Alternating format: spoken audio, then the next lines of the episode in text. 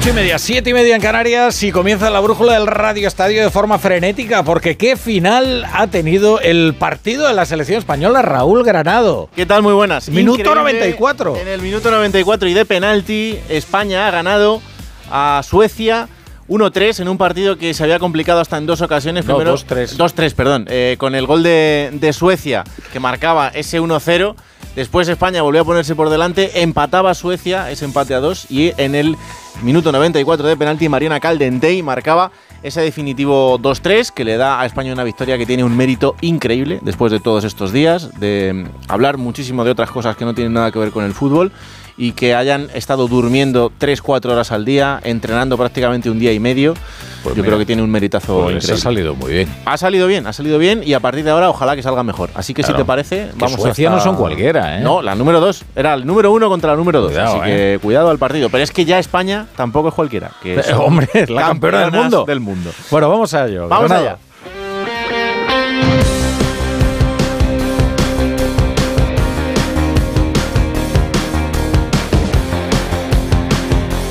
La brújula de Radio Estadio. Raúl Granado. En directo después de ese partido en Suecia, ante los micrófonos de televisión española, hablando una de las goleadoras, Atenea del Castillo. vuelto a jugar, ¿no? Que al final era lo que, lo que todos y todas queríamos y, y nada, a seguir en esta línea y ya pensando en el siguiente partido. ¿Cómo has vivido tú estos días previos, tú particularmente, y cómo está el equipo después de todo lo que ha pasado?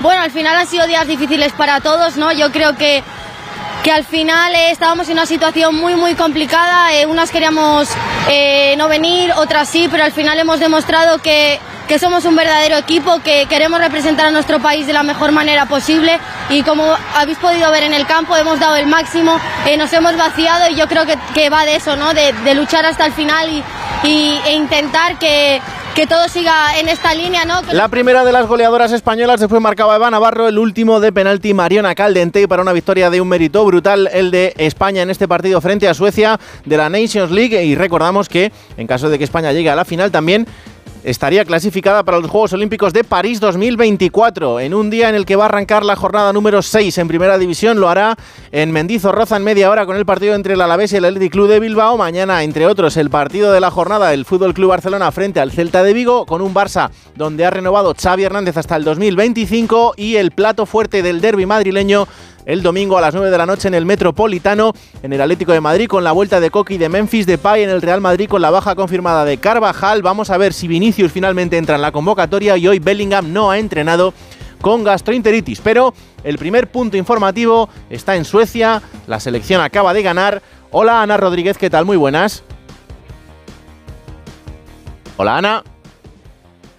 Bueno, ahora vamos a estar con Ana Rodríguez después de ese partido que acaba de finalizar, donde la selección española, después de un mes muy complicado, unas semanas complicadísimas después de esa consecución del Mundial, hoy por, eh, por fin solo se habla de fútbol y solo se habla de ese partido que acaba de finalizar. La jornada 6 en Primera División, como os digo, arranca a las 9 de la noche, lo hará en Mendizorroza con ese partido entre el Alavés y el Athletic Club de Bilbao.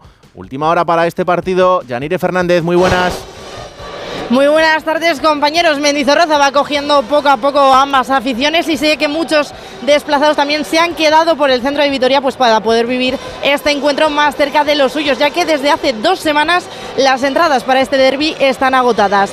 Hoy se espera que Mendy sea una fiesta de, color, de tanto albiazul como rojiblanco. Estamos encima a 13 grados de temperatura, a menos de media hora de que comience este pedazo derby vasco que enfrentará a Deportivo Alavés y al Atleti de Bilbao en Mendizorroza y los de Luis García Plaza llegan tras la derrota de la semana pasada ante el Rayo y con un buen balance de victorias en casa, ya que han conseguido sumar de las dos jornadas que se han jugado en Mendizorroza ambas. En esta ocasión también tienen la baja de Antonio Blanco y con la novedad en convocatoria de dos jugadores del filial, Tomás Méndez y Unai Ropero. Por otro lado, el entrenador del conjunto vitoriano ha hecho también algunos cambios en ese once inicial. Por ejemplo, jugará Benavides por Blanco y en la pareja de centrales estarán Afkar y Sedlar Hagi también estará de enganche. En el caso de los de Valverde llegan con una buena dinámica ya que solo han perdido un encuentro en lo que llevamos de jornadas y vienen con las bajas de Nolas Coain y Nico Williams. Si hablamos de alineación no hay cambios en el caso de los rojiblancos, repiten el mismo once inicial ante el Cádiz. Como decíamos, estamos a muy pocos minutos para que comience este espectacular derby en Mendizorroza. Pues a las 9 de la noche arrancará el partido. Lo que pase os lo contaremos en el Radio Estadio Noche. El Athletic Club de Bilbao, que es cuarto, el Deportivo a la vez es décimo cuarto. Ahora sí, hablamos de la selección española. Ana Rodríguez, ¿qué tal? Muy buenas. ¿Qué tal, Raúl? Buenas tardes. Pues eh, da gusto ver a la selección espectacular. Triunfo de, de las nuestras 2-3 ante Suecia en Göteborg, una selección Suecia la top 3 eh, mundial en el debut de esta Liga de las Naciones. Un triunfo gracias a ese gol de Mariana Galdentey de penalti en el último minuto del partido. Antes marcaban Atenea del Castillo y Eva Nagarro, un golazo de la jugadora del Atlético de Madrid. Mucho mérito de estas jugadoras que con apenas dos entrenamientos y muy pocas horas de sueño después de una concentración más que convulsa en los últimos días, han demostrado lo que son las eh, campeonas del mundo y además un partido con mucha carga emotiva donde Irene Paredes ha recuperado el brazalete de capitana y donde las futbolistas de ambas selecciones se han fotografiado juntas con la pancarta que decía se acabó vuestra lucha es una lucha global, el apoyo de las eh, futbolistas suecas a las españolas. Como digo, un eh, triunfo muy, muy, muy merecido de esta selección, con muchísimo mérito. Las nuestras que ya viajan después de este encuentro en vuelo charter a Sevilla, de Sevilla a Córdoba, donde el martes se volverán a enfrentar a Suiza en el segundo partido de esta Liga de las Naciones y, como decías antes, también clasificatorio para los Juegos Olímpicos. Gracias, Ana. Un abrazo. Un abrazo. Pues ahí está el partido de la selección española. Eh, después de muchos días en el que mucha gente hablaba sobre esta selección, al final hoy se tenían que poner nuevamente delante de un balón y lo han hecho de manera brillante. Las campeonas del mundo, a las que muchos hoy incluso esperaban que perdiesen este partido, han cerrado la boca de mucha gente y lo han hecho con dignidad.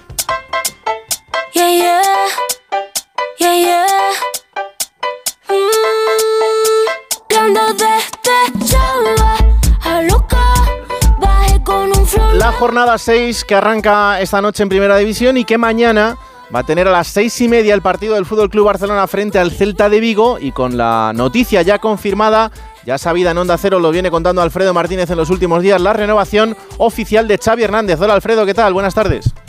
Buenas tardes Raúl y que se ha producido a las 7 y cuarto de la tarde con puntualidad llegaba Xavi Hernández junto con Nuria Cunillera, su pareja, estaba el presidente Joan Laporta y toda la cúpula, el vicepresidente deportivo Rafael Yuste, eh, Deco como director deportivo y estampaban esa firma con felicidad. Hay que ver las imágenes que ofrece el club del abrazo que le da Joan Laporta a Xavi Hernández. Finalmente es un año más más uno opcional, es decir, 2025 y si el Barcelona consigue algún título la temporada, esta temporada se alargaría un año más. Por tanto, habría continuidad en el mandato del eh, técnico del Fútbol Club Barcelona. Una noticia que da cierta continuidad al trabajo del técnico, quien hoy en rueda de prensa ya nos avanzaba, se va a hacer oficial en breve, porque esta mañana también estuvieron Laporte y Rafael Juste en la rueda en la ciudad deportiva del Barcelona, pero cuando le preguntaba a un compañero si se veía 15 años en el club, si se veía como un entrenador de mucho recorrido, era bastante escéptico. Bueno, 15 años lo veo complicado. Está claro, esto es el Barça, esto es una exigencia terrible. Eh, sí que es verdad que sé dónde estoy, pero hay momentos que, que no lo he pasado bien y otros que he disfrutado una, una barbaridad. Esto ya lo he dicho muchas veces, es, como una montaña rusa de sensaciones, ¿no? Ojalá, ojalá pueda estar años aquí disfrutando. Estoy en mi casa, estoy encantado, agradecido, respaldado, eh, con una confianza tremenda de la, del presidente, junta directiva, ahora de, de, DECO, área deportiva. Bueno, estoy feliz. En este momento estoy muy feliz, pero no, 15 años va a ser, va a ser una tarea realmente muy difícil. 15 años es mucho, ¿verdad, sí, Raúl? Sí, tiene pinta caso, de que sí. Creo que es una muy buena noticia para el Barcelona, le da cierta tranquilidad. Hay que tener en cuenta que a la Porta le queda mandato hasta el 26, que más quien menos piensa que si se prorroga ese contrato prácticamente vincularían su futuro ambos. Se ha hablado mucho en la rueda de prensa matinal de hoy sobre su continuidad, evidentemente, y sobre por qué ese contrato no era demasiado largo. Pero en cualquier caso, de momento Xavi dirigirá al Barcelona este fin de semana frente al Celta. Ha habido una lista de convocados en la que recibía el alta médica Ronald Araujo, 21 futbolistas todos sus jugadores aptos a excepción de Pedri, que bueno, va con calma, las sensaciones del futbolista decidirán, pero se apunta que será a finales del mes de octubre y prácticamente en el choque frente al Real Madrid cuando tiene puesto el objetivo el propio Pedri. En cualquier caso, si el Barcelona gana al Celta, redondearía una semana de tres victorias, buenos partidos, buenos resultados y le pondría toda la presión al Real Madrid, que encima tiene un partido complicado. Mm. Siempre es importante verte líder y verte ahí arriba en la clasificación, ¿no? Ahora mismo no lo somos, estamos a dos puntos del, del líder, que es el Real Madrid, y, y, bueno, si ganamos mañana, pues también le metemos algo de, de, presión, ¿no? Es así, pero hay que ganar mañana, hay que hacer un buen partido y, y, y, luego esperaremos a ver qué hacen los rivales, pero lo más importante es lo que, lo que está en nuestras manos, que es seguir con la dinámica esta positiva de, de buen juego, buen resultado y, y buenas sensaciones, ¿no? Félix, ya sabes que ya se empiezan a hablar de cifras, que si el Atlético de Madrid podría pedir 60 millones, el Manchester City 20 millones por 25 por Cancelo, pero dice que esto queda mucho todavía para acabar la temporada y que de momento están contentos con el rendimiento. Ha dicho sobre las rotaciones que mínimo siempre va a haber dos cambios con respecto a un partido hacia otro. El próximo martes juegan frente al Mallorca y la mala noticia en el Barcelona, que sabes que vive en un estado de felicidad en los últimos días, viene desde Brasil. Uf. Habréis visto todos por las redes sociales las imágenes del partido Atlético Paranaense Inter de Porto Alegre y esa durísima, perdón, criminal entrada que le hacen a Vitor Roque, el jugador del Paranaense, futbolista que ya ha firmado el Barcelona. Pues bien, los primeros avances médicos apuntan a una rotura de dos de los tres ligamentos del tobillo izquierdo y a una posible baja de más de tres meses, de entre tres y cuatro meses. El doctor Pruna del Fútbol Club Barcelona está en contacto con los doctores del Atlético Paranaense para decidir en las próximas horas si pasa o no por el quirófano. Lo que parece es que no volverá a jugar con el equipo brasileño, a ser posible, ingresará en el Barcelona lo antes posible para evitar que venga pues prácticamente medio cojo. Sí, la verdad es que la entrada es escalofriante y las consecuencias casi que hasta parecen pocas, porque eh, sí. podría haber sido bastante, bastante peor para el joven futbolista brasileño. Pero en fin, eh, mañana otra oportunidad del Fútbol Club Barcelona para meterle presión al Real Madrid. Gracias, Alfredo.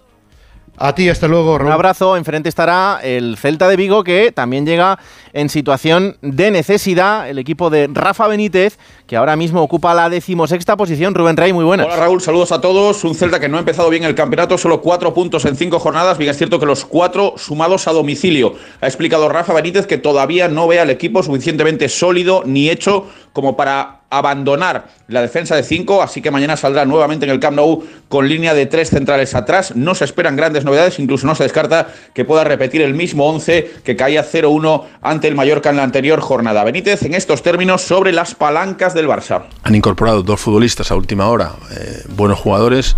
Eh, hablo de, de cómo era el control financiero, etcétera, etcétera pues eh, lógicamente esas cosas te llaman la atención, pero ya está, no creo que deba entrar ni sea el momento tampoco para entrar. También Benítez ha señalado que no está preocupado por la sequía goleadora de Yago Aspas, que los tantos de Yago llegarán. Lo cierto es que el Celta es mucho menos sin Yago Aspas y Aspas lleva seis meses ahora mismo sin gol. A las 9 de la noche, Almería-Valencia, última hora del conjunto andaluz. Juan Antonio Manzano, buenas tardes. Hola, ¿qué tal, Raúl? Muy buenas. Pues con eh, angustia, necesidad y obligación de victoria. Cuatro derrotas en cinco jornadas hacen que el equipo rojiblanco mañana se la juegue y de no ser porque tenemos jornada intersemanal, veríamos qué pasa si mañana no pierde, no gana el equipo con el futuro de Vicente Moreno. En cualquier caso, tiene un problema en el lateral derecho. Ya en Castellón no pudo contar ni con Pubil ni con Pozo. Para mañana posiblemente esté en la misma tesitura de tal manera que tenga que sacar a un central como Chumi hace a ese puesto de lateral derecho. Buen ambiente mañana en la grada a pesar de todo y veremos si finalmente el técnico ocupa las dos plazas de arriba con los dos delanteros como pide la afición, con Luis Suárez y con Ibrahima Cone. Partido importante también para el Valencia. ¿Cómo afronta el encuentro del conjunto Che? Víctor Yuk, buenas tardes. ¿Qué tal? Muy buenas. Pues el Valencia afronta el partido de mañana con ilusión, evidentemente, después de lo que fue la victoria del pasado fin de semana frente al Atlético de Madrid, pero sin relajación. De hecho, a Baraja le han preguntado por esto esta mañana en la sala de prensa. Casi no ha dejado ni acabar la pregunta cuando le han dicho de si el Valencia se podría relajar en el partido de mañana frente al conjunto almeriense. No, pues no, nosotros no lo podemos permitir. O sea, nosotros hicimos un buen partido contra el Atlético de Madrid y ya está. O sea, no el Atlético de Madrid ya es historia y los tres puntos del Atlético de Madrid valen lo mismo que, que los tres puntos de la Almería. Y para nosotros son muy importantes y tenemos que entender que estamos en un club en que la exigencia es muy alta y que Almería tenemos que ir a competir eh, independientemente de lo que hubiéramos hecho en el partido contra, contra Atlético de Madrid. No quiere ni mucho menos relajación el Pipo. En ese partido de mañana va a poder contar el Valencia eh, únicamente con 15 jugadores, el primer equipo, y además eh, de tres de ellos son los guardametas porque tiene cinco bajas importantes. Eh, Gabriel Paulista, Fulquier, Jesús Vázquez, Alberto Marí y Canós. Con eso viajará al Valencia mañana por la mañana rumbo a Almería para intentar conseguir la segunda victoria de la temporada fuera del campo de Mestalla. A las 4 y cuarto, Osasuna Sevilla. ¿Cómo está el conjunto de Pamplona? Javier Saralegui, buenas tardes. Buenas tardes, todavía no sabe empatar, ha ganado o ha perdido y dos partidos seguidos en casa que comienzan ahora, pero no ha conseguido ningún triunfo ni ningún punto en el estadio de Sadar. 21 convocados por Yago Barasate, los mismos de Getafe más Catena tras sanción. El equipo está rabioso, ha dicho Yagoba, y el entrenador también. Tres goles encajados de cabeza, dos en córner en el primer paro, en el último partido, de ahí que pida más intensidad defensiva no solo en el área, sino antes de que el balón llegue allí e incomodar más al contrario para tratar de jugar en campo rival. Ha escondido la alineación porque Mendilibar sabe casi todo todavía de Osasuna, aunque es previsible que haya dos o tres novedades en el 11, posiblemente con el regreso de Lucas Torro y del propio Catena en defensa. Enfrente un Sevilla en el que hoy el día va de malas noticias en forma de lesiones. Carlos Hidalgo, buenas tardes. Así es, buenas tardes. Mendilíbar iba a hacer rotaciones, pero de todos modos está obligado. Tres lesionados de última hora. Sergio Ramos sufre una sobrecarga y no viaja a Pamplona. Suso tampoco por unas molestias indeterminadas. Y Mariano se ha roto, sufre una rotura muscular y estará unas tres semanas de baja. Acuña y Marcao siguen recuperándose. Y a las 2 de la tarde, el partido que va a abrir la jornada, el encuentro entre Girona y Mallorca. ¿Cómo está el conjunto Gironí? Una de las grandes noticias del arranque liguero, Vicente Casal. Buenas tardes, Raúl Girona encara el partido de mañana con toda la ilusión del mundo. El equipo de Michel lleva 13 puntos de 15, ahora mismo tercer clasificado. Intenta buscar la quinta victoria consecutiva y ojo, sería líder el equipo de Girona si gana al menos durante unas horas, hasta que finalice el partido del Fútbol Club Barcelona. Decía Michel esta mañana que tener la posesión no querrá decir controlar el partido, buscará verticalidad y sobre todo destaca la fortaleza defensiva del Mallorca. Resta importancia al tercer puesto y sabe que será importante la afición mañana en un Montilivi que va a estar lleno hasta la bandera a reventar. Serán bajas para el equipo de Girona, Tony Villa, Borja García, Artero y Joel, mientras que vuelven a la convocatoria a Raúl Martínez e Ibra Quebe. Enfrente el Mallorca, que también está coqueteando con la zona baja de la clasificación. Paco Muñoz, buenas tardes. Hola Raúl, el Mallorca que llega sin Mascaré y Raillo, bajas que ya viene arrastrando y con la confianza de la victoria en Vigo. Aguirre tiene claro para este partido que para contrarrestar el gran momento del Girona tiene que tener el balón, dice que tiene calidad en su plantilla con jugadores como Morlanes, eh, Dani Rodríguez o Sergi Darder e incluso les ha puesto un vídeo la pasada temporada cuando llegó a rematar una acción a Murici después de 32 toques que dio su equipo la jornada que eh, va a continuar el domingo, porque estos son los partidos del sábado, a las 2 de la tarde Real Sociedad Getafe, a las 4 y cuarto Rayo Vallecano Villarreal, a las 6 y media Betis Cádiz y Las Palmas Granada, a las 9 de la noche Atlético de Madrid Real Madrid. Con la Agenda España Digital 2026 todos somos protagonistas de la transformación digital de nuestro país. Da igual si eres Edu, Judith o Aurelio, si tienes 20 u 80 años, da igual tu origen, si eres de campo o ciudad. Bienvenida a España Digital, aquí y ahora. Gobierno de España. Campaña financiada con los fondos Next Generation, Plan de Recuperación. Un 24 de mayo fue el bautizo de mi sobrino. Lo recuerdo perfectamente. Ese día celebré la Champions. Hay mucho fútbol en tu vida y también en la nuestra. Vuelve toda la UEFA Champions League y toda la UEFA Europa League a Movistar. Márcate un golazo y elige un Smart TV, un smartphone o una consola desde 0 euros al mes. Infórmate en tu tienda Movistar. ¡Vigor, gor, gor, gor, gor, gor, gor, gor! Toma Energisil Vigor. Energisil con maca contribuye a estimular el deseo sexual. Recuerda, energía masculina, Energisil Vigor. Si millones de personas vienen a las oficinas de correos cada año, será por algo. Contratar una línea móvil y una conexión a Internet con Correos Telecom es uno de esos algos. Descubre este y otros productos en las oficinas de correos y en visitcorreos.es. Porque sé que estás aquí. La brújula de Radio Estadio. Raúl Granado. Que tú eres mi baby. Ese recuerdo. Ese derby madrileño en el Metropolitano del domingo, en el que en el Real Madrid. Hola Alberto Pereiro, ¿qué tal? Buenas tardes. Hola Pereiro. Hola, hola. Ahora sí, en el que estamos Ahora muy sí. pendientes, de, además de ya la baja confirmada de Dani Carvajal, de saber si Vinicius estará en esa convocatoria o no y de cómo está Bellingham. Bueno, pues te hago a modo resumen antes de que tengas que hacer el impulso para eh, hacer una mini pausita. Lo de Carvajal, eh, confirmado 10 días, molestias en el isquio, nada de sobrecarga, al final era un poquito más. Se pierde el partido del fin de semana, el de Las Palmas. Veremos a ver si llega para Girona. Y lo normal es que esté para el partido frente al Nápoles el próximo martes, día 3 de octubre, el segundo de la fase de grupos de la Liga de Campeones. Eh, lo de Bellingham esta mañana, ya se sintió mal ayer por la noche cuando eh, acudió a la presentación del FIFA en la capital de España, pero esta mañana nada más llegar a Valdebebas se ha vuelto a casa con una gastroenteritis. Me aseguran que mañana va a entrenar sin problema, pero no es lo mejor eh, tener un contratiempo de este calibre a 48 horas de un partido tan importante. Y los otros dos, Arda Güler y Vinicius, han entrenado hoy parte con el equipo, parte del partidillo, en ningún caso. Ahora me lo Bueno, cuentas. La brújula de Radio Estadio.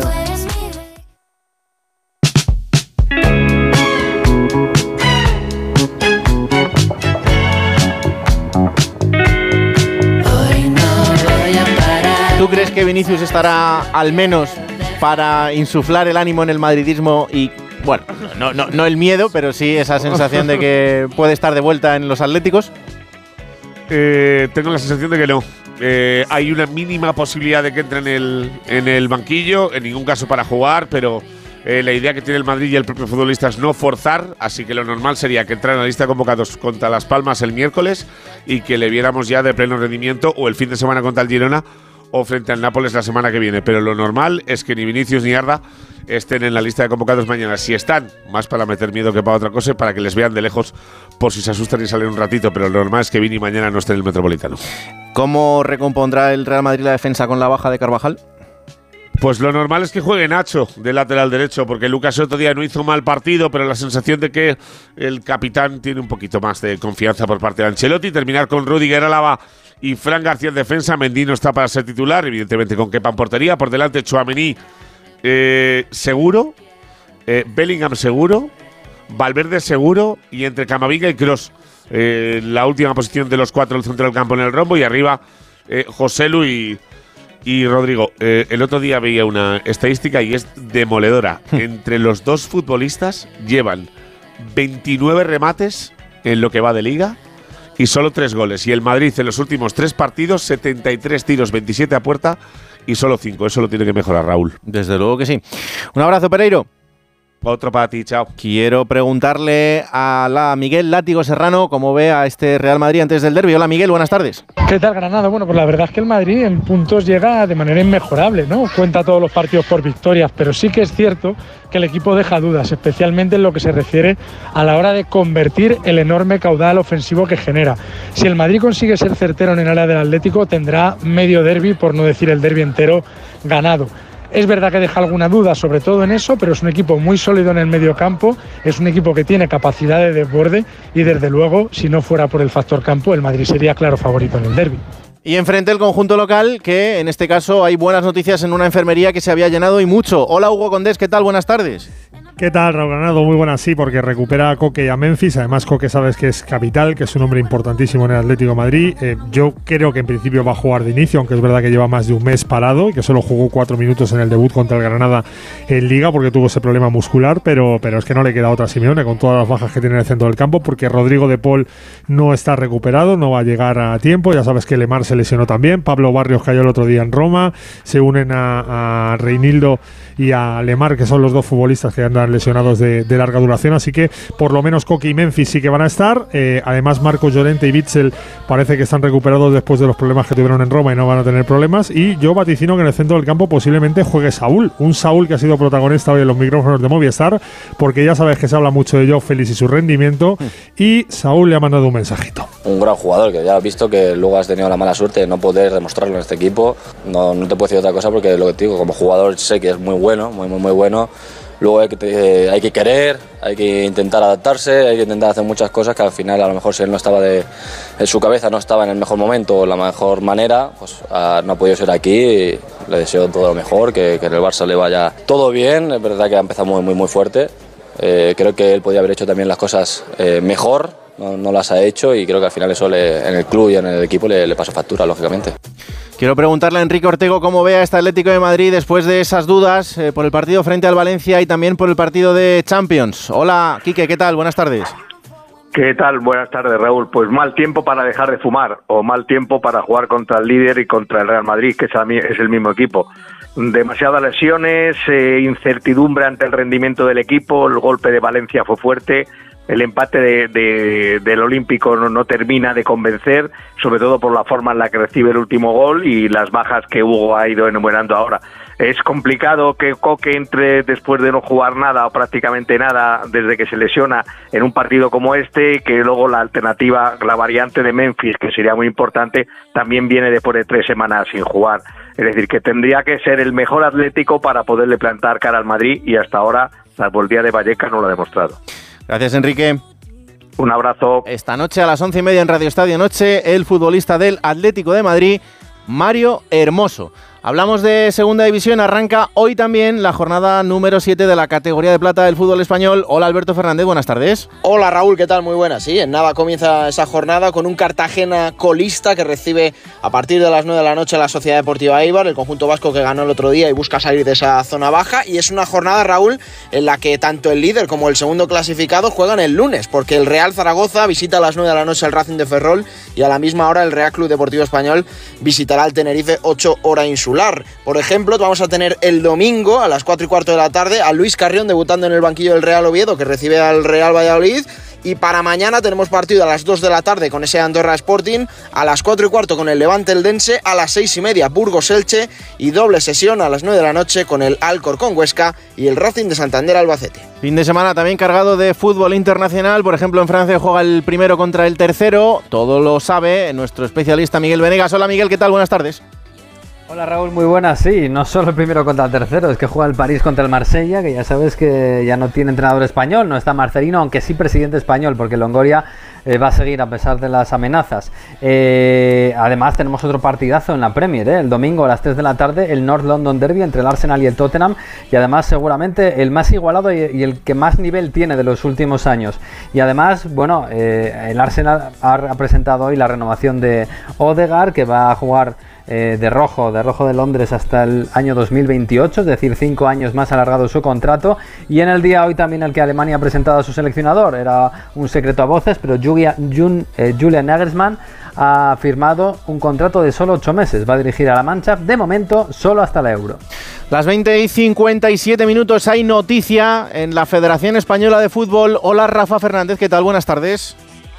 Hola Raúl, muy rápidamente, según hemos podido saber en Onda Cero, nuevo despido que se suma al de Miguel García Cava, conocido en el día de hoy, el de la medallista, triple medallista olímpica, campeona olímpica en Londres 2012, Lidia Valentín, que formaba parte del Observatorio de la Igualdad que se creó en 2020, febrero de 2020, y que estaría percibiendo, según la información que tiene Onda Cero, 30.000 euros anuales por estar en ese Observatorio de la Igualdad, aunque fuentes federativas nos indican que nunca se le habría visto por las instalaciones de las Rozas para hacer ese trabajo. Ayer anunciaba Lidia Valentín que se retiraba. Bueno, pues ahí está la noticia que a esta hora de la tarde les cuenta Rafa Fernández. Fuera del fútbol, Fórmula 1, hay gran premio en Japón. Hola Jacobo Vega, buenas tardes. Buenas tardes Raúl. La vuelta a un circuito convencional como Suzuka nos ha traído también una vuelta a la normalidad, al menos en la jornada del viernes, con Max Verstappen como hombre más rápido del día, lo que viene a decir en cierto modo que el desastre de Red Bull en Singapur fue una excepción en su brillante temporada. La buena noticia es que Ferrari se ha mantenido cerca de los tiempos del campeón del mundo, tanto con Carlos Sainz como con Charles Leclerc, por lo que se espera que esté en condiciones de subir el domingo al podio. Ojalá que podamos ver el tercero seguido de Sainz en este año. Fernando Alonso también tuvo una actuación para olvidar en Singapur por diferentes factores, pero en Japón el Aston Martin ha funcionado aceptablemente y parece que podría pelear con Mercedes y con McLaren por situarse como tercera fuerza en este Gran Premio. Ha llovido mucho esta noche, aunque no se espera más agua, y la pista, por tanto, volverá a estar muy verde, con poco agarre, en un circuito que degrada mucho los neumáticos por sus curvas de alta velocidad. Más de motor porque este fin de semana tenemos también Gran Premio de Motociclismo, en este caso en la India. Hola Chechu Lázaro, buenas tardes. ¿Qué tal, Raúl? Buenas tardes. Pues ha sido día histórico porque hoy en MotoGP se ha estrenado el Gran Premio de la India y se convierte en el trigésimo país que alberga una cita del Mundial de Motociclismo, un trazado que ya es conocido para los amantes del motor, eh, porque el BAD International Circuit ya cogió carreras de Fórmula 1 hace una década y en un fin de semana que ha arrancado, como no, con una Ducati al frente, la de Luca Marini. Segundo ha sido Jorge Martín y tercero Aleix Espargaro. Solo 51 milésimas han separado a los tres primeros y buenas noticias de momento también para Mar Márquez y para Honda, que al menos han comparecido en este primer día. El de Cervera ha terminado cuarto, su compañero de equipo Joan Mir ha sido décimo y por primera vez los dos pilotos del oficialismo Repsol Honda pasan directos a la Q2, una calificación que arrancará a las 7.50 de la mañana, después se disputarán las quali de Moto, de Moto 2 y Moto 3 y a las 12 del mediodía está programada la carrera del sprint en este, como digo, histórico Gran Premio de la India. Mañana arranca también la Liga ACB de baloncesto a las 6 de la tarde y ya te lo he desvelado antes, pero te lo vuelvo a desvelar. A las 11 y media, Mario Hermoso, futbolista del Atlético de Fantástico. En Radio Estadio. Fantástico. Bueno, pues os escucharé con mucha atención. Así me gusta. ¿eh? Que yo, el, el derby para mí dura por lo menos 72 horas. Depende de qué pase, ¿no? Vivo con la tensión eh, previa y, luego con la euforia, esperemos, eh, posterior. Un abrazo. Vaya, Granada.